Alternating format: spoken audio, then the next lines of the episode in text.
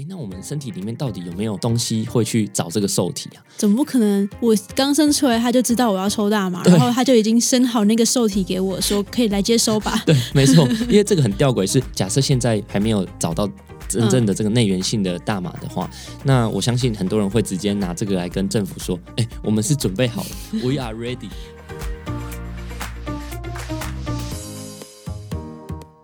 嗨，小一这周聊什么？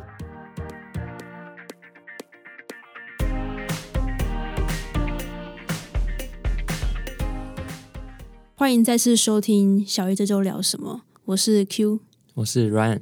我现在都要就是养成一个开头完之后要自己打招呼的一个习惯，习惯养成很重要。没错，不然每次都是养成习惯是先介绍别人，然后忘记自己。嗯。最近其实我觉得随着算是时代的演进啊，所以很多东西我们好像原本觉得不 OK 的，或是原本价值观里面觉得比较抗拒的东西，现在都开始有一些改变。没错，比如说像同婚啊，或者是还有什么堕胎啊这样的话题，其实都会被拿出来讲。那这些其实我们都会用一个词来讲，就是他们多多少少都会比较有争议性一点点。那也没有什么好坏，就是它的定位可能比较多不一样的声音在这边。嗯哼，那我们今天要聊的东西其实也有点这样的感觉。嗯，这是什么呢？我们今天要聊的就是大麻。大麻，想要大麻，哎，蛮好奇你第一个会想到什么？其实对我来说，还是听听起来会比较在意这种电影里面，大家很自由的那种氛围，然后就飘出那种麻味，这样对对。因为其实自己有去欧洲，就是有交换过，然后有经就是到荷兰嘛，那边大麻是合法化的，嗯嗯。然后其实就真的会有那种麻味，嗯，就是真的有些时候，因为其实美国警察很爱把人家拦下来说，我闻到你里面有大麻味，那到底大麻味是什么？就是。真的很难叙述，但是你当你闻过一次，有人告诉你那个是大麻味的时候，哎，你就知道空气飘来的麻味。就像台湾，你可能只知道烟味，对，不太知道说大麻味是什么。但是那是因为大麻目前在台湾的定位，可能还是会比较被放在可能毒品类的东西。是，就是嗯，对。那虽然最近大家很多就会在讨论说，是不是可以去改变一些它的用法，比如说医用大麻。甚至说，在美国有一个部分还是娱乐性的大麻，还有非常非常多不同的定位。那今天我们不会来讨论说它到底应该怎么样，讨论的点比较会像是用科学的角度切入，然后用科学的角度来看，诶，大麻这个东西。对于我们的人体到底是一个什么样的角色？嗯，没错，就是嗯，像刚 Q 一年讲到，就是说我们一开始的对大麻的印象都会觉得是哦，是来 chill 来放松的那种感觉。可是医用大麻确实也是非常嗯，就是被研究而且被应用非常广泛的。那当然，这个医用大麻跟大家想的那个大麻大概就已经有差远了，就好像嗯，你你说嗯。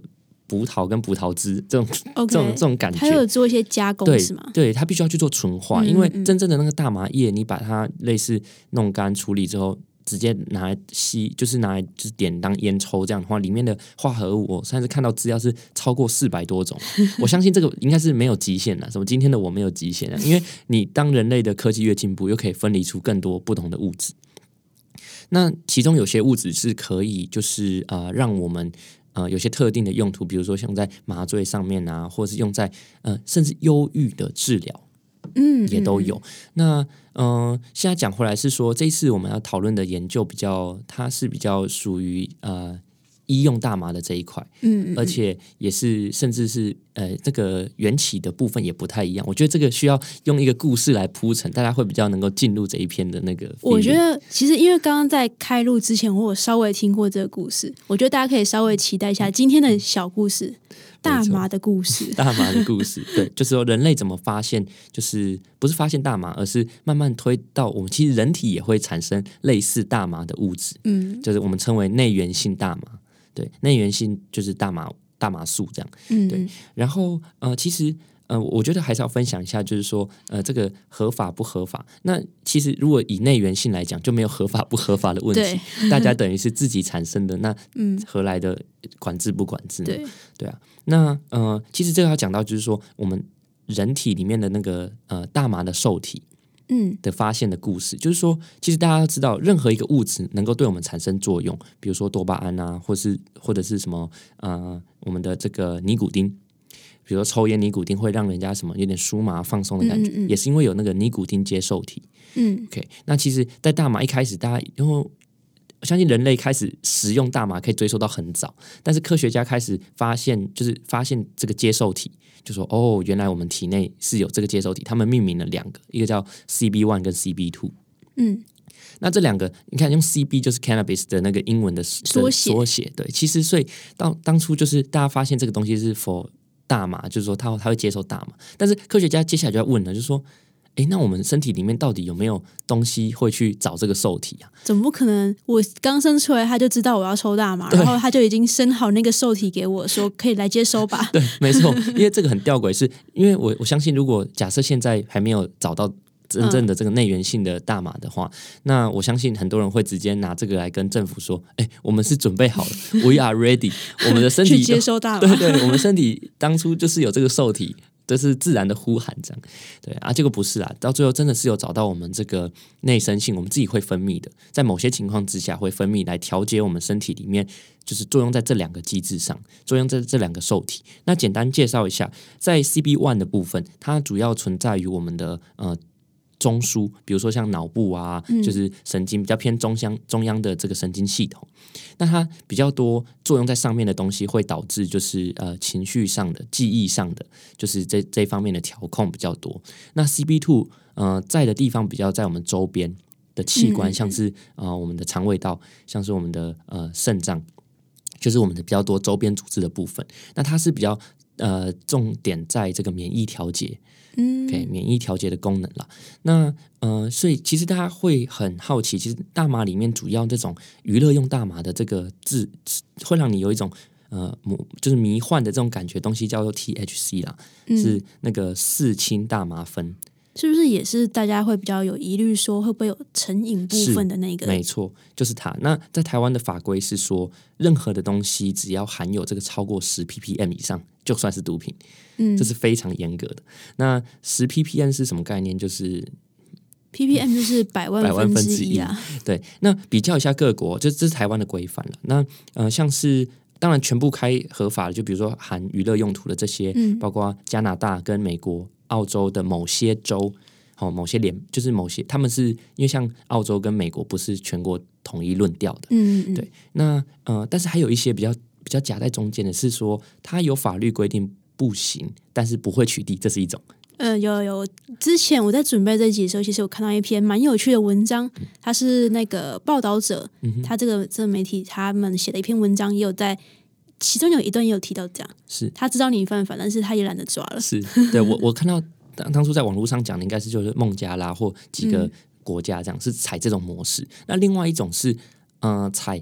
持有不犯罪，就说他限定一个量你可以持有，然后你不会犯罪啊，你自己回家就在那个量以下。啊，警察不会抓你。那像是这个这一类的，像是捷克，我之前有去捷克交换过，然后他现在的规范是一个人持有就是十克，十克，那跟台湾比较起来就差很多。台湾是这个置换数，甚至里面某一个呃成分超过十 ppm，那它是可以持有到十克。那有的国家是说五十克不等了，对吧、对吧、所以真的，嗯、国情就会有差别，就是他们并、嗯他们说可以持有，但不代表他们合法。对，但这个这很吊诡，其实就是类似你可以做的这种感觉了，对啊。那嗯、呃回到我们这边，就是我觉得还是要聊聊，就是这个内源性的大麻，也就是不会有合法不合法的问题。那我我我知道 Q 有没有听过一个叫做呃 runners high，就是呃你有没有听过这样的说法？就是说呃跑者最后会有有有，我知道我知道，就是跑到最后会就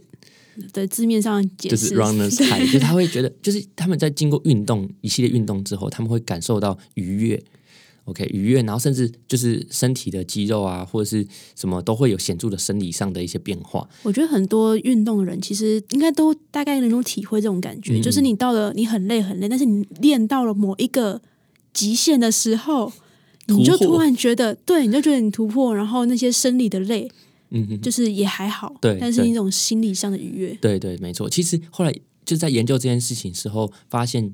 不单纯是心理，它其实来自于一些物质。那比较有名的，人家都会讲说是脑内啡嘛，嗯，脑内啡。那这个东西叫做 endorphin，然后它之前是被人家认为这个 runners high 的主要原因。但是比较有趣的是，在二零一五年的时候，有一篇研究就来挑战这件事情。他就说，其实他用小鼠做实验，因为我刚刚讲就是说，这个内源性的这个 CB one 跟 CB two，哦，要补充一下，其实哺乳类动物都有。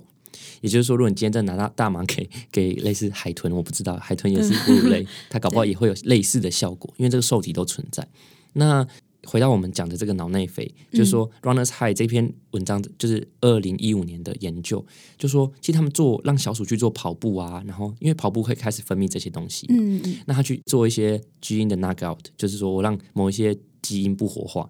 那我就可以去调控说它。就算它是分泌了，它也用不到这个东西。嗯，对，所以后来他发现，其实另外一种内源性的大麻素叫做 A N A N A，对，这个 A N A 其实才是造成这个 runners high 的主要原因。因为他后来去看那个老鼠，给它运动，然后之后看它的焦虑情形，因为老鼠有一些焦虑的情形可以去判断，然后还有去看它的这个。呃，体内真正的这个这个素的浓度，其实应该是这个占的呃比重比那个原本大家认为的脑内啡还要更多。那就提到这样的内源性的呃，就是大麻素呢，在我们身体里面比较常见的就是刚刚第一个提提到的 ANA，第二个就是那个 Two AG。那 Two A G 就是这一次研究的主角，对，没错。然后这个 Two A G 也是我们哺乳类动物，就是你有这个 C B one C B two 自己也会分泌的。但是在什么情况条件下会分泌呢？通常就是像刚刚讲到，就是要么是你放松，你极度放松的时候，或者是你呃运动，运动到最后那个 runners high 起来的时候，才会慢慢的就是被分泌这样子。其实这一篇的全名是这个内源性的这个大麻素。是怎么样来阻断我们一些肠道菌的一些毒性？嗯，对，它的中文应该是这样翻的，听起来一点都不有趣。对，因为我也是有点小标题党啊，因为当初我看到他说哦是大麻。好像类似大麻相关的东西，可以让我们的呃肠道菌是不是有一些呃阻断？意思是就让你比较不容易受到这些呃拉肚子啊，或者是肠肠道有毒的这些呃病毒的侵害或菌种。然后我就觉得哎很有兴趣，对，然后又想到医用大麻，对不对？我就想说哇，这以后可能可以用。结果点进来哇，是完全内源性，对内源性。那嗯，不过我就另另一个观点就是，刚刚也讲到这个内源性的这个呃大麻素是怎么产生的？来自我们放松，来自我们。运动，所以回到头来，其实还是很应用的，就是不那么，呃，不那么医院的事情，是生活的事情。生活，对，就是你要懂得放松，然后懂得运动，这都会站在你一个呃比较，呃，算是利于你的一个位置了。对，好，那他这一篇讲了两个菌种，他特别有 highlight 起来，就是一个叫 EHEC 啦，我们中文叫做出血性的大肠杆菌。对，那这这支菌其实比较恶名昭彰的，就是它会造成腹泻之外，有些会造成血便了，嗯，所以才会讲说出血性的大肠菌。那它里面当然有一些就是很特殊，大家会研究什么致褐类致褐式的这个毒素，那大家有兴趣再去查查看这支菌。那当然我们肠道里面比较。著名的这种 E. coli 类的这种致病菌有好几种嘛，那大家有兴趣都可以上网 Google，他们是一个家族的。那这这一篇主要就讲这个 E. E. H. E. C. 跟这个 Two A. G. 的关系。那另外它还有找了另外一支呃菌来讲，叫做柠檬酸杆菌，听起来好像有点好吃，对，但它其实也不是那么友善哦。其实这一支菌不是，就是它是其实会在我们的肠道造成除了腹泻之外，其实跟刚刚那只出血。性的呃大肠杆菌也都会造成一个东西叫做 A E A 一的病理变化，就是当我们从肠道去看的时候，它会出现一个斑块，然后有点像小小溃烂这样。所以这些菌对我们的肠道的伤害是呃蛮显著的。哎，插播一下，刚刚的那个 A E 中文是什么？它叫做，我觉得如果直接翻的话，就是呃，它算是一种斑块吧，肠内的斑块嘛。对对对对，可能会听到我翻这个论文的声音。第一个实验的时候，他是想要证明说，当我们老鼠里面的这个 Two A G，那再还是不厌其烦跟大家说明，Two A G 就是我们身体内会产生的一种内源性的大麻素，会让你很开心的那种。对对对，类似它作用比较多。哎，刚刚我们是不是提到有 C B one 跟 C B two？对对对。那我们既然讲到这个跟感染菌有关，那想必就会是跟 C B two 比较有关系。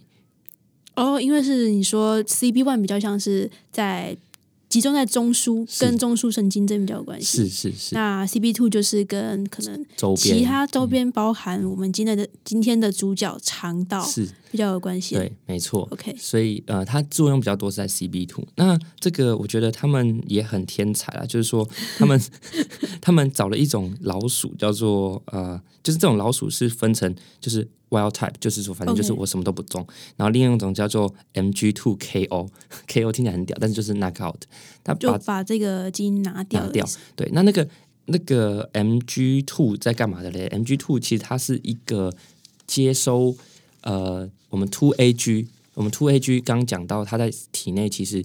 要真正作用到 CB two 之前，嗯嗯，其实还会经过代谢。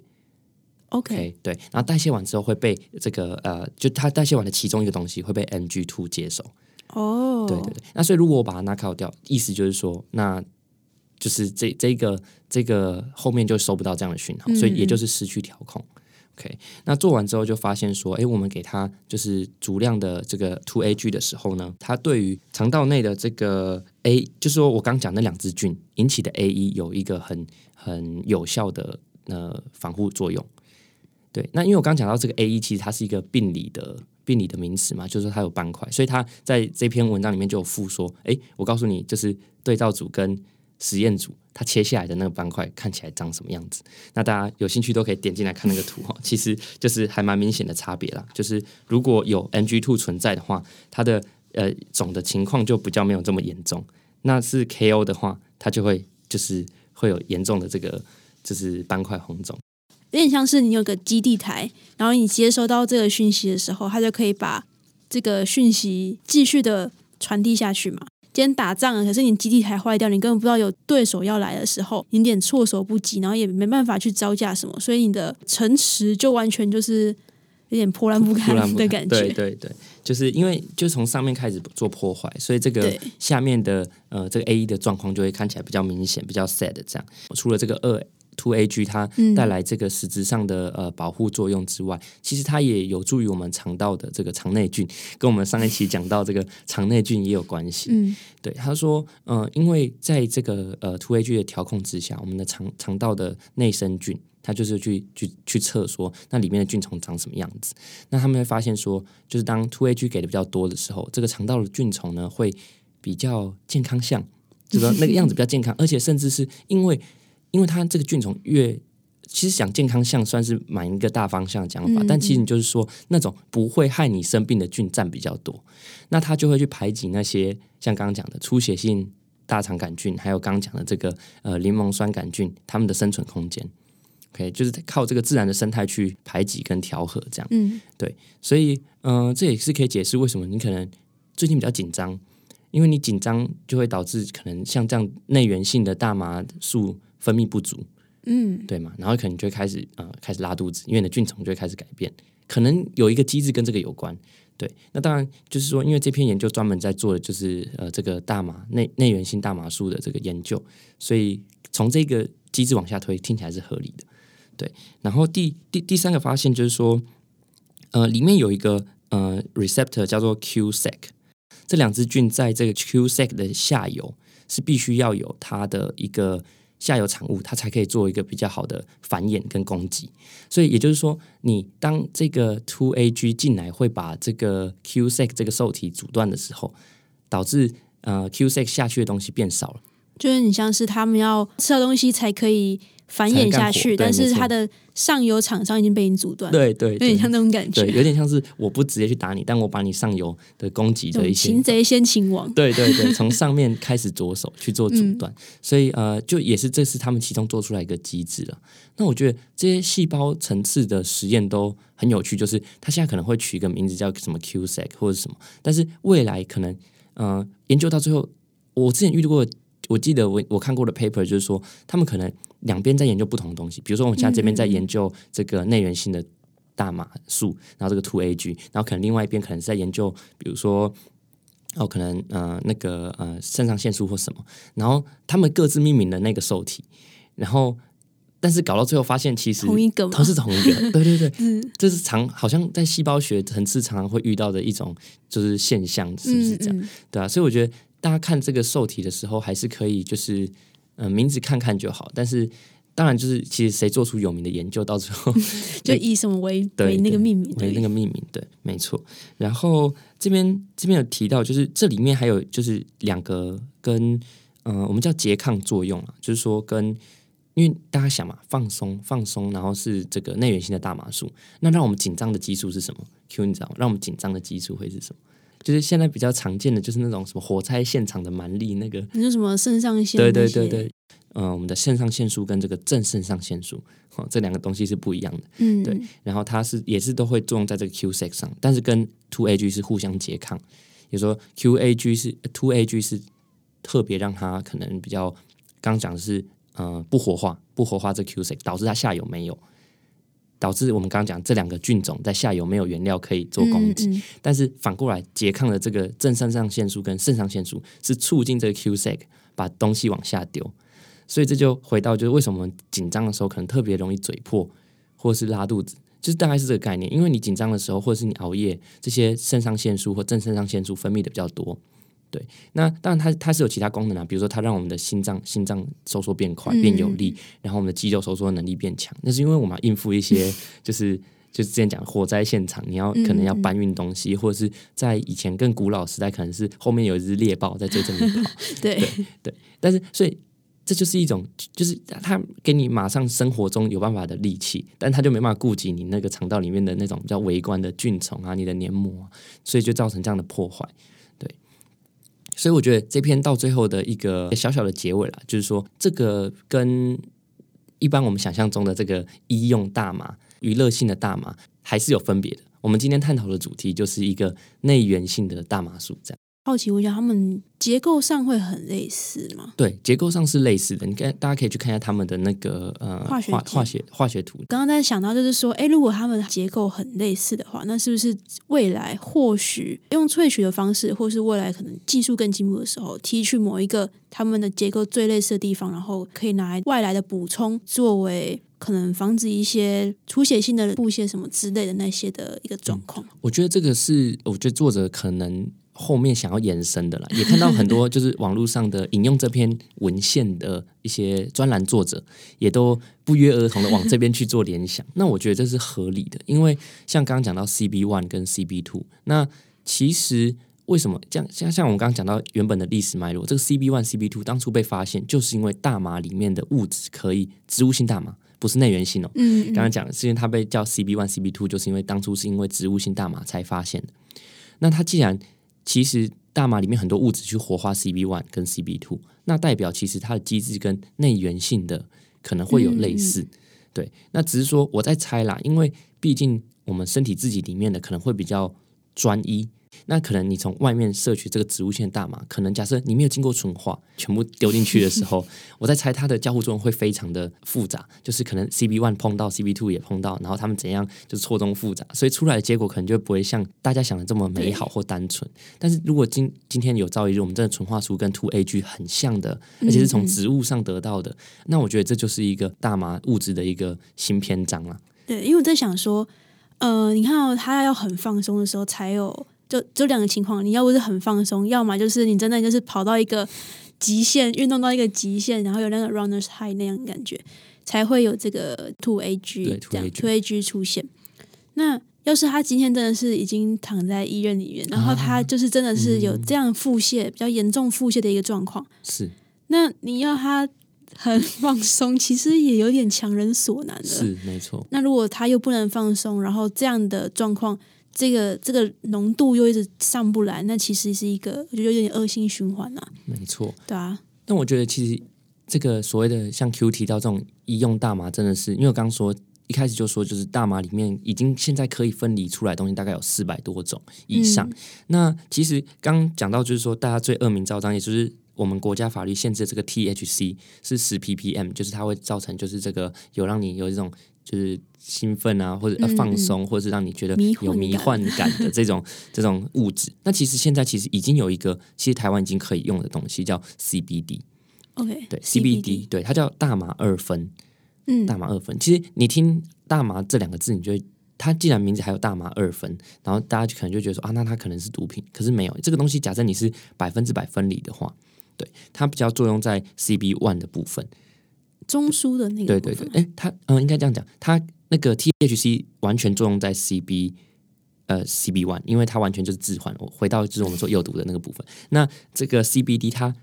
大家可以上网看那个图，很很有趣。它是 CB one 跟 two 都各有一点点。哦，对对对，他们就是呃两边都有。所以它其实刚刚讲到，就是说 CB two 跟我们的免疫功能是有相关的。所以就是回到刚刚你说做的这个联想，目前看起来啦，CBD 搞不好在活化 CB two 的部分。搞不好就有类似土 A G 的效果，也说不定。因为现在 C B D 在商业用途上被拿来放入很多的精油哦，或芳香剂，然后他们都是标榜说，你如果想要静坐冥想，你想要帮助你身体放松，它会加入一些这个东西。对，那目前就是大家可能不要觉得很恐慌，看到 大麻二分很可怕，但是真正可怕的是四氢大麻酚。对，所以这个 C B D 目前在台湾，你如果是百分之百。纯化的话是可以放在精油里面做贩售的，我不知道这是商业还是怎么样，但是都会有人现身说法说，哦，我用了那个精油之后，真的什么什么比较放松。但是我觉得目前啊，就是说它能不能够从